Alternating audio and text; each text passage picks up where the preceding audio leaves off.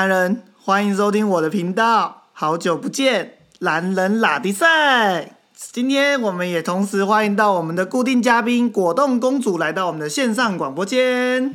嗨，大家好，我是果冻公主，你们猜我现在在哪里？我想观众没办法猜，因为这不是直播。对，好，那我现在说，我现在终于到台湾了，恭喜果冻公主，不容易。但所以，我们今天就来聊聊，就是呃，经过了这半年的辛辛苦苦，然后你终于来台湾，然后到底遇到哪一些的问题？我真的经过了这半年的准备，我还真的在机场差一点就无法坐上来台湾的飞机。是发生什么事情？哇，真的是让我整个人傻眼。就是我们都知道要做核酸检测嘛，然后我的核酸检测竟然出了问题。核酸检测怎么会出问题？对，就是你能想象到一个正常人想象到说我的核酸怎么会有问题呢？就比如说我的核酸证明上是不是也许没有盖医院的章，或者是没有复印件，或就这种，或者是没有我的证件号码，那我就很担心这个东西嘛。结果。我去了那个柜台办理登机手续的时候，他看我那核酸检测看了半天，我就心想完了，这肯定有问题，出什么事？可是我真的都想象不到，我就开始头脑风暴，我想，哦，我这核酸检测到底有什么问题？万万没有想到的是，那个工作人员跟我说，你的核酸检测的检测方法不对。检测方法还有分吗？对我当场就傻眼了，我心想，我不是专业的医学的，或者是什么，难道我还要去关注这个医院它是用什么检测的吗？那只要检测出来是阴性的，然后你只要这个医院是被机构或国家认可的，不就可以了吗？然后我就说这检测方法竟然有问题，他说你稍，然后他就说你等一下，我给你确认。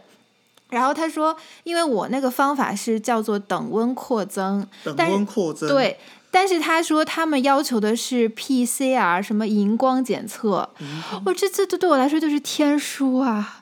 然后呢，我就非常一般人都不知道是什么。对，然后呢，我就非常的，我就跟他说，我说我就是怕核酸检测出任何问题，因为他我就怕出问题，我就没办法登机嘛。嗯，然后我就提前给航空公司打了两三次电话，嗯找了不同的客服，我就问他，你就告诉我核酸检测有什么具体的要求，你把每个要求都告诉我，我都要尽量做到完全符合要求，万无一失。啊，他们就告诉我啊，只要七十二小时之内的啊，然后还有的人说是检测七十二小时之内，有的人还说是出结果七十二小时之内。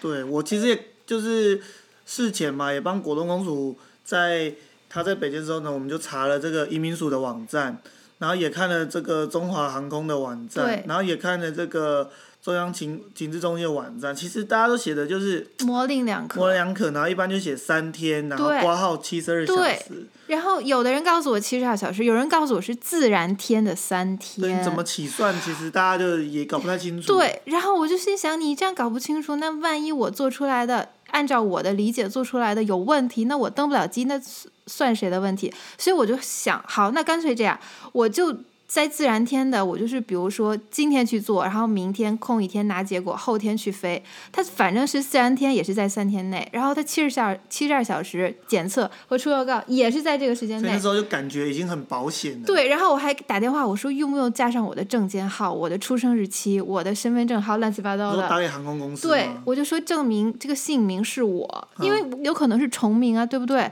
他说不用。嗯，好，我还问他用不用盖章，他说呃也不用盖章，但你盖一个也没事。我嗯说好，那我就盖一个章，我还弄了一个复印件。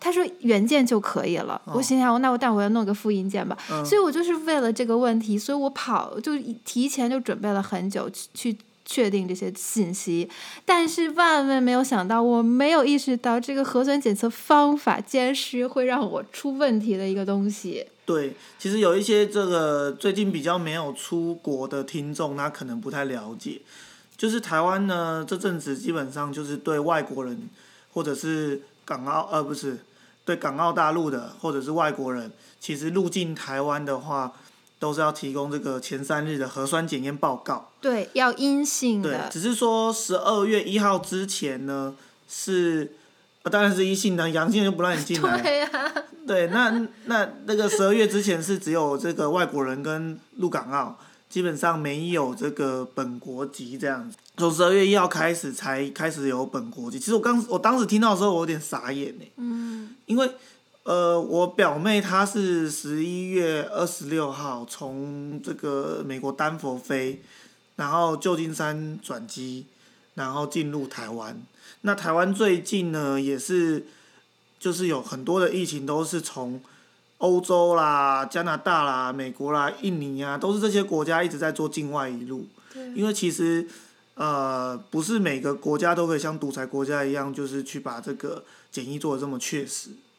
那对，而且我们的检疫还很便宜，才一百二十块人民币。对中国大陆的才一百二十块人民币。对，然然后很快，它几乎其实当天隔两三个小时就可以出结果对，。那台湾的核酸报告都要七千块台币。对，而且你如果要加急的话，还要特别的申请，对不加急只能第二天。其实我十一月的时候，我就跟我听到这件事情的时候，我就很傻眼，我就当时提出一个疑虑，我就哎、诶病毒还有分本国人、外国人吗？你都在美国，还管你是感染本国人还是本感染外国人吗？就是那就很莫名其妙。然后后来因为这个十二月以后开始境外一路的数量增加了，嗯所以中央疾病管制中心呢，他们疫情指挥中心就开始就也要求了本国人。对但是呢，就刚开始要求的时候就是蛮乱的，因为果冻公主的飞机是在这个二号，等于是刚好对本国人执行之后的第二天。嗯，那他的这个资料发出去之后，就发现，哎，怎么就是很多全球的机场接获台湾的移民局的资料，可能它不那么准确。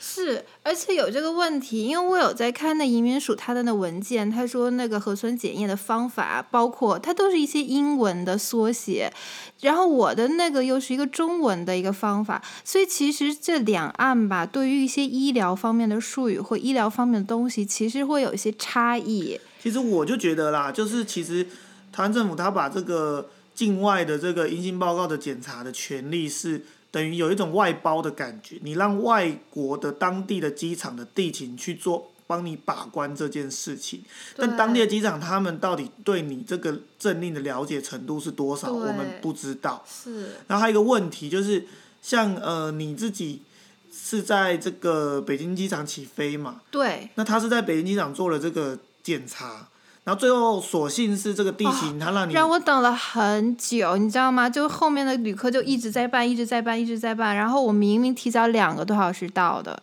结果我就这个事情搞了我一不到一个小时，我就一直在那儿等等着。然后我因为我很生气的一点是说，我已经问了这么多了，然后还出现这个状况，我觉得这不是我的问题，不是我的责任。你可以告诉我要做哪个方法的检测，对不对？我肯定就去做了。然后其次，我这已经是第二次的飞机了，因为我很不幸的是，我的之前是买的十一月二十六号的飞机，然后但是我是呃到上海，上海再飞台北，然后很不幸，我北京飞上海的航班取消了，然后当时上海的疫情就是又多了很多的案例。尤其是在上海浦东机场，所以我当时也家里人也很担心，怕我去上海会传染上，对啊，所以我也就直接把后后面上海到浦呃上海到台北的飞机也都退了。嗯，然后又因为现在这个特殊的疫情关系，他的退票反正就很不合理，就等于我几乎没有退到钱，等于就是我白买了一张机票。对，然后呢，我想说算了，因为现在这个疫情嘛，你多少嗯这种人个人的损失也很正常，等于我已经错失了一次，然后我也。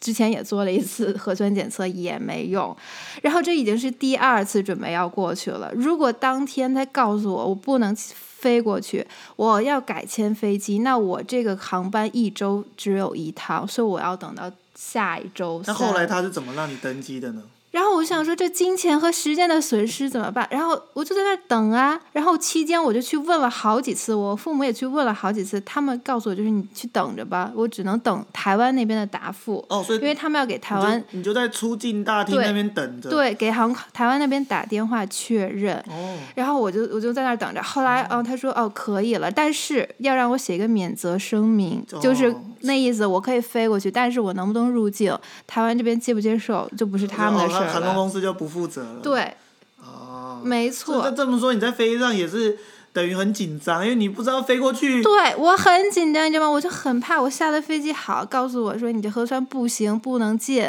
我又再回去，我还得再隔离，所以这个路径也不容易。超紧张，你知道吗？就是很，因为我之前办理这些手续、这些事情准备的时候，我都很焦虑，然后那天出了这个事情，我就更焦虑了，整个人。到后来你这个入境台湾的以后，他有看你的核酸检测报告。对，最搞笑的是什么？搞笑的是，我不是要进行面谈吗？然后再去做一些其他的什么手续，全程没有人看，没有人问我这件事。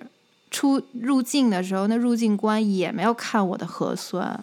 怎么会这样？很奇怪。都然后他就完全就只，我不知道他是漏了，还是说他本来就是完全包给当地的地勤去看这件事。我就不太懂这件事。因为我看他们这个移民署啊，然后疫情局他们的网站上，其实是有要求上面要有，比如说他不是中文的话，他如果是一些呃也不是英文的话，他要求有译本。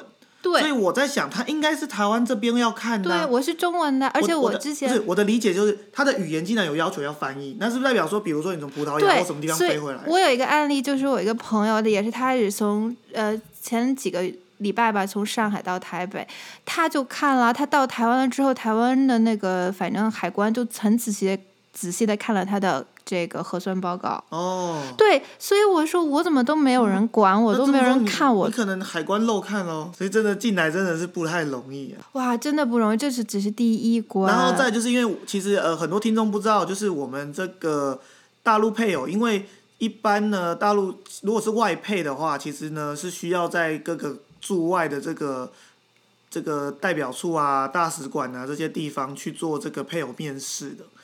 那因为两岸在马英九时代本来要互设办事处，结果失败了嘛。那失败的结果就造成说，那你你你你陆配进来之前其实是要面试，但是你没办法在大陆的台湾办事处面试嘛，因为在大陆没有台湾的办事处官方机构嘛，所以造成的结果就是，哎，是要在台湾的机场做面试。对。所以这一次呃，果冻公主进来的时候，我们也在这个。这个桃园机场有做面试嘛？哇，这个面试也是让人非常的傻眼、揪心、焦虑。焦虑啊！对，然后呢，反正我就。很很幸运的，直接找到了那移民署的那个办公的办公室吧，然后呢就帮我办手续。但我觉得现在这个疫情情况，那又哪有那么多的这个两岸婚姻啊？哪有那么多人需要去面试啊？我以为到了，哎，就面试完了就好了。结果发现人还挺多的，很多人，前面有人，后面有人，都是大陆人还是有也有外国的？嗯，我。都是大陆，应该都大陆，因为外国应该他们都在那个驻外使馆去面试。对，我们的同一个航班其实飞过来只有二十，那个班机都是。我们那个航班飞过来，其实整个才只有二十个出头的人。我第一次坐就是人这么少的航班，然后呢，这二十个多里面有四五个。都是要结婚面谈的，还蛮多的。然后呢，我还挺幸运的，我到了就有那个工作人员，还挺好的，帮我去处理这件事情，然后直接带我去面谈室。但面谈的过程其实比较长，但由于我们其实积分还不错，然后各方面还行，所以他。问的问题也没有那么的多，也没有那么的详细，但是整个面谈也持续了一个小时，而且还是在我们问问题比较少的情况下。所以，然后最逗的是，我以为哎，我面完了，我老公就应该马上就可以马上去面了，然后我就等个一个小时就好了。然后我当时很饿嘛，然后那个面试官就很耐心、很好、很热心，问我你饿不饿，要不要就是叫便当什么的。我说没事，不用，我不饿。然后我就心想，我们很快就结束了，我就可以回回家吃饭了。但是没想到这么久，看来就是他们还是有经验，我还是没有经验。他们知道说这个还要搞很久。然后我就想，我老公怎么还没结束？怎么还没结束？哦，原来发现就是他是在一层嘛，就是在出境外，我在入境大厅。对，然后呢，他在一层，但一层只有两个面谈室。你在里面。对，我在里面。然后呢，他只有两个面谈室，那两个面谈室里面都有人，所以他要等到里面面谈的人出来，他才能进去。但是其实每个人面谈的时间很长，所以再加上他面谈的时间，就整个又过去一个多小时。主要是因为是他要先。从陆配的问话做依据。对，然后他要录问完我之后，问我老公这样做一个比对所以他面试。对，所以他面试并不是同时进行，对，所以他就又有一个时间，而且他面试的者又是同一个人，又是同一个人。所以他要从里面面完之后再走出来到外面，然后再找，然后又要有房间，要有面试房间，对要排队等房间，对，所以就花上了很多的时间。嗯，花了很多时间。哎、那你跟要不要跟听众说一下，就是你那个当时的这个呃，它里面的环境是怎么样？你你当时是穿什么衣服啊？哦，我当时就是穿我自己的衣服嘛，然后他就说，呃，为了检疫的要求，要让我穿上那种我外科的或者那种防护服、隔离的那种隔离防护服，对，对因为我想说，不然你那个检疫官多危险呐、哦，真的。然后呢，呃，我穿上那防，本来我觉得台湾就，我从北京飞过来嘛，当时就零下，但是我来这儿就觉得又挺热的，又闷，然后穿的防护服 更闷。穿太多。然后又饿，因为我早上八点半的飞机，我也不敢吃不敢喝嘛，怕上厕所之类的。然后呢，也又饿又热又闷，然后又焦虑，又在那儿等，哇，整个就是坐立不安特别不舒服。我觉得最大问题是因为那个他怕你就是跟我讲说，哎、那个移民官问了什么问题？对，所以说他在我帮我办一些呃文件工作的时候，就把我手机给收，帮我收起来所以了。关键是没有手机，对，没有手机没有手机，然后有饿，没有手机让人焦虑。特 对。然后而且那那你在房间里面的时候，他问你，你会紧张吗？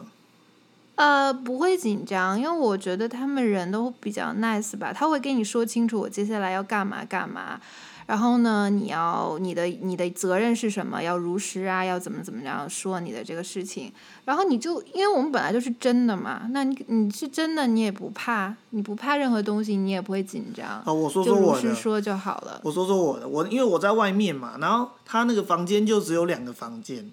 那一开始就像那个果冻公主讲，她就一开始有权利告知、法律义务告知，然后你必须有你的法律责任，你要如实申报，不然真的是犯法的，不啦不啦不啦。然后然后你如果对这个面谈有任何那个意见啊，你可以诉愿什么，他会把你的意那个法律权利也告诉你，权利义务都告诉你啦。那其实他问我的事情也不是一个非常的深入，因为我们的因为其实移民署他们是有这个不同的积分，那我们两个的积分算蛮高的，所以其实嗯我们在面试上面其实没有得到太多刁难。对但是呢，他的这个房间因为只有两个小房间，然后它的隔板就是一个轻隔间小隔板，所以它的隔音基本上是零。嗯，那你在一个房间里面，然后有监视器照着你，然后移民官看着你的时候，其实你会多少你还是会有一点紧张。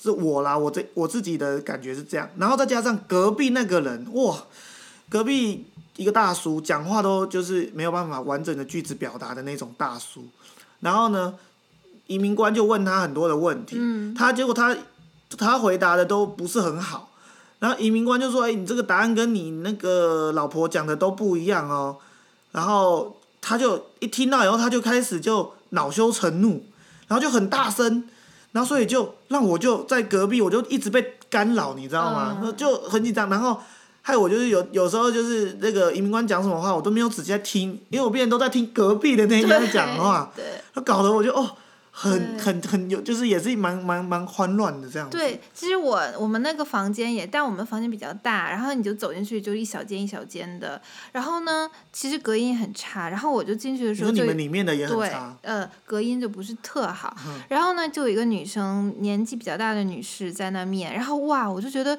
移民官问她的问题特别细，就很细，就是完全你想象不到的那种细致。其实给人会有一种震慑感，就是觉得哎呀，好像犯人循环。对，问的这么细吗？对呀、那呀自己想不起来了，因为我主要怕是我想不起来，因为我记性不好，我回答不出来可怎么办？嗯然后呢，所以就进去的时候有一瞬间让你有一点压力感。对，因为他就是有点像侦讯室的感觉，有点像你被警察铐了，在侦讯室的感觉。对，没错。然后其实会紧张。对，然后那个移民官他问你，其实很和蔼，但是他会问你，比如说你是几月怎么怎么着，然后你就会说啊，我好像就九十月吧，我也记不清。他说那到底是几月？九月还是十月？对对对，就是会这个会比较的让你觉得啊、有点严厉，有点那个就他们一定要很明确的，因为他们有点，因为他们这个这一块比稍微我是觉得有点自私啦。对，我觉得是，是但是我就说我真的记不清，我就是就是那个时间段，我也说不清是哪一月，我说我就只能说个大概，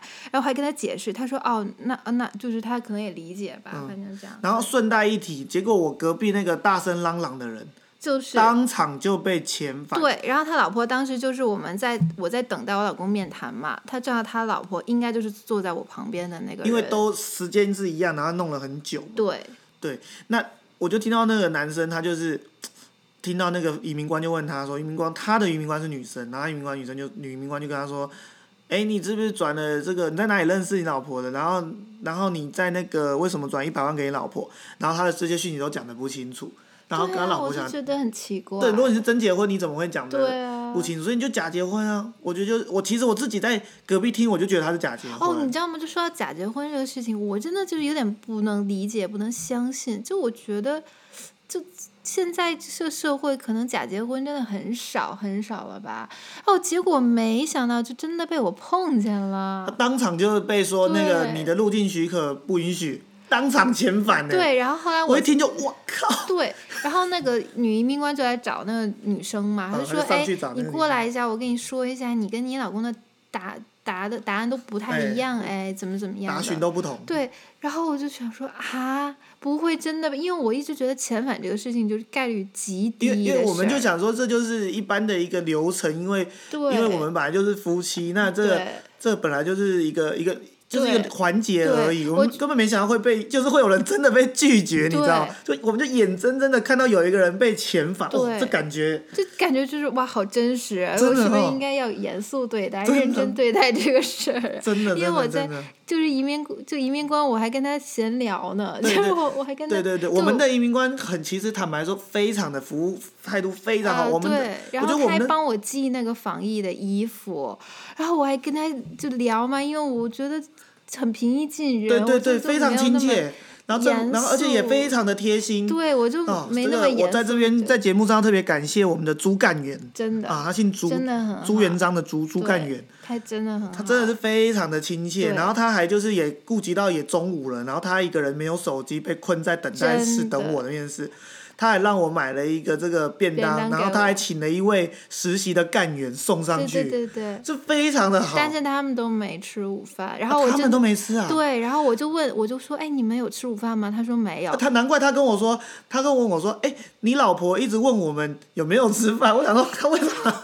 我想说，你为什么一直问那个因？为我到的航班就很尴尬，我是十一点四十到，人家那个时间正好是午间我，们所以真的就是我就很怕他们，因为我到了大概就十二点遇见他们，那我很怕他们就没有吃饭，你然后又还管人家？对我就们中华民国的移民官是不需要吃饭的。啊，我真的觉得是真的很，因为很面完我面我老公都已经三年多了，我真的觉得很辛苦。对，很辛苦。对我，如果他们先去吃饭，让我等一下，我觉得我都能理解，真的真的，因为你就是工作嘛，但是你也要该吃饭、该休息就都要去做的，你不能说完全。这所以我也挺感谢他们的。而且你后来就你后面那个人说，后来出来就是你在后你后面排队那个女生，嗯，对，还有后面排有有还有两三个、三四个女生，还有两三因为后来有一班就是三点吧，还有一班从上海到台北的飞机，所以其实其实有下了一些人。所以其实每天入境的这个路配是很多的。对，我以为他们其实挺没那么忙，没想到原来这么忙。对，因为现在台湾的机场，桃园机场现在一天入境也其实也就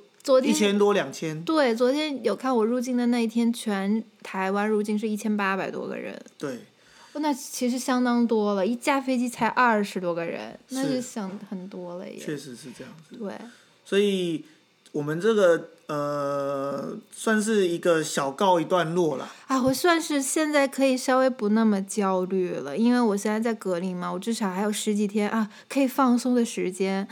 因为之前办理这些事情实在是搞得我太焦虑、太烦了。然后呢，下面休息十几天之后出来，又要继续跑下面的流程，也不知道下面的流程会发生什么，嗯，是不是会顺利都不知道。对，根据我之前我有写那个部落格一篇文章嘛，写我们记录我们两个的这个呃两岸婚姻这个在疫情之下的两岸婚姻有多困难嘛。对。这刚好我觉得也是一个这个见证这个时代这一年，哦，真的，对不对你你现在就是比如说。二零零三年的那年非典，现在说起来就是一个历史的东西。对。今年二零二零年就以后，人们在说起哇，二零二零年对那天的那个武汉肺炎那一年，哇塞更严重啊，全武汉肺炎啊。政治不正确，拖回去枪毙了，不删 是这样子的，COVID-19。我在大陆的时候呢，都会说着新冠肺炎。哦新冠肺炎，但是我来到这儿看新闻什么的，其实这边的媒体都讲武汉肺炎，那边媒体讲新冠肺炎。我就入乡随俗也了，还好啦这只是一个名字而已对，啦。其实我们的网络媒体像 Light Day 这些，他们都是讲 COVID nineteen 对啊、是啦，就是一个名词而已啦。然后呢，就以后我真的就是我们老了，或者再说起这一年，哇，我们经历的这些事，在这疫情下面的爱情、真婚的，姻，搞这真的多个难。搞跑这个流程这对样子，啊，太难得了。搞了一年，我们那天就是在休息室里，我们几个女生录配聊嘛。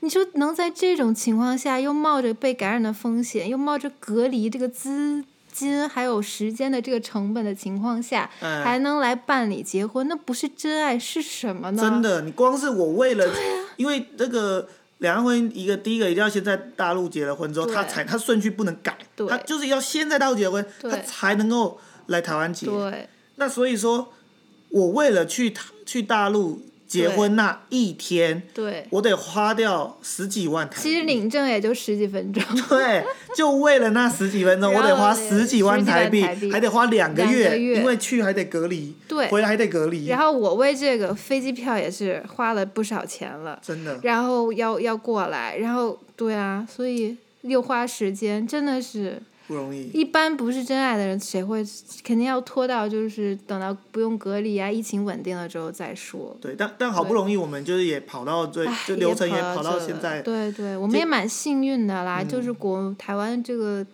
入境能够开放入境了之后，对对我正好手续办的差不多，九可以过来。九月二十四号之后，这个对团聚又开放了。对，所以也是算是很幸运的了。对对对，嗯那所以说呃，基本上经过了这一年嘛，然后你现在在那个在我们隔我隔壁房间隔离嘛，嗯，那你现在就是呃隔离完之后，我们基本上预期上可能在一个月，你就会正式成为这个台湾媳妇儿了。是，接下来你就是一个算是半个台湾人了，嗯，对不对？那你觉得呃这这一段婚姻下来，你现在有什么感想？你觉得这这除了这一次的路径之外，你觉得整体上来说，你觉得有没有什么想跟听众分享？整体的感觉啊，就是真的是我这也是第一次结婚，我也是最后一次了，我以后可能也不 不肯定不会再结了。然后我也结了一个，我感觉是真的是难度系数很高，然后很复杂，手续非常多的一个婚姻。想想到这个离婚的手续要再跑一次就算了，对，不是，就 你知道吗？就是我觉得这个手续真的太多了，每一个环节我都怕出错，你知道吗？我就觉得我这工作也好，学习也好，生活我都没有这么紧张过。然后你让我再走一遍这个流程，我就坚决再也不了。有没有比那个去美国的那个签证还麻烦？真的，我当时去美国签证就很麻烦了，恨不得家里的户口本儿、房产证儿，然后存款、嗯股票、车证儿都要这车些。证是什么啊？车就是车驾驶证哦，对行照了，车的行我们台湾行照。对，然后还有什么一些呃，我我爸妈的结婚证儿，哦，这些你知道吗？就祖宗十八代资料都对拿出来，对，祖宗十八代合合影什么的都要拿出来告诉他们，你看我们是是证证明我们一家子怎么怎么样。我就觉得那已经很麻烦了，结果没想到就结婚不仅手续麻烦，时间还长。是主要，我觉得主要时间拖的长就是两个啦，一个是因为疫情啊，对对。主要正是因为疫情，然后第二就是因为说因为两岸这个政府互不承认，对，所以所有资料多了一个公证，而且有些东西它充满了一些不确定性，就我从来不觉得提结婚，心吊胆，你结婚你只要这俩人愿意结不就行了吗？除非说这民政局对，今天不开门儿，在拉斯维加斯都不用下车，跑个德来速下来就结完了，对，但我没想到我们俩这婚姻还有可能悲剧。对，然后我就想，我说面谈万一不过咋办？第二次面谈还不过，哇塞，我俩就没法在一起对了。，因为我们有一个录配群嘛，就有人现在还在准备二面，第二次面 试。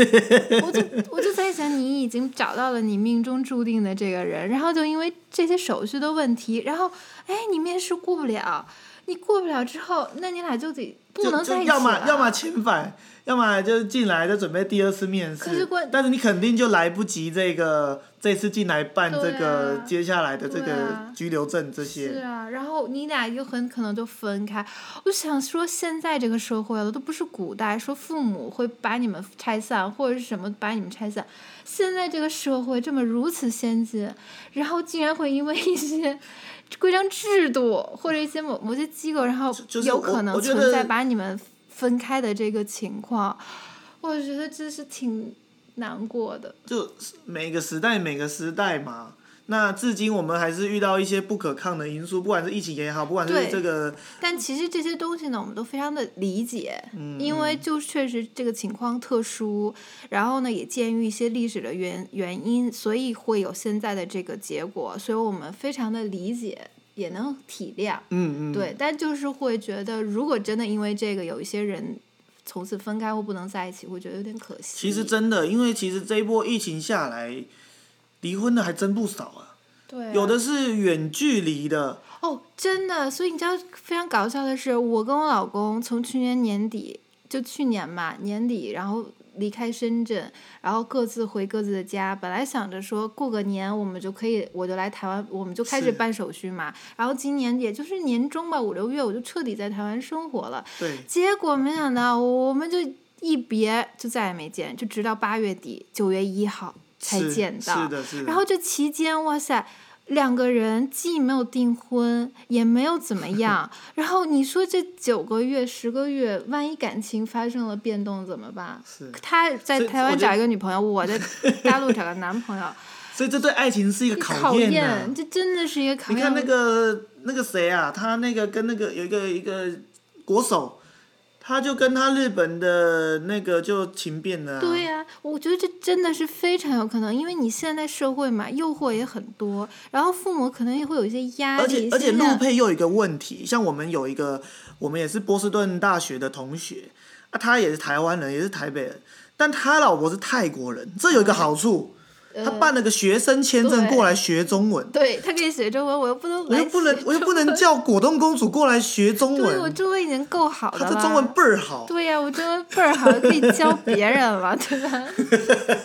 我还学中文，不容易，开玩笑啦，不容易，对，开玩笑开。玩笑。真的是一个考验，然后就是父母也会很担心，万一你说你俩见不着，这种远距离恋爱就违灭人性的嘛。但我跟你说，你说远距离撕裂爱情，其实它只是一个催化剂。本来两个人感情就有问题题，然后你因为远距才加速了这件事。对，就像有一些人，他因为疫情放无薪假，两个人每天在一起，最后也离婚。对对对对，对不对？中国大陆现在是不是推出三十天冷静期？对，现在你哦、这太夸现张了。在离婚不能够立刻离，还要给你三十天考虑考虑。你再回去想想啊，真是可怕，对，因为每天住在一起，其实 本来这产生问题。对吧？本来两个人各忙各的都在上班，对，突然两个人都没工作啦，无所事事哎，无所事事，一年在家两看，朝夕相处，结果越看越烦。对，相看两讨烦，对，所以就是离婚也蛮多的，对，所以真的是考验。所以这真的是一个很特殊的时期啦。对，也是，其实也是挺好的，在你结婚之前，让你认真思考一下你这段关系，是你是不是真的有负责任，是不是考虑清楚了？对如果没考虑清楚，也是一件好事，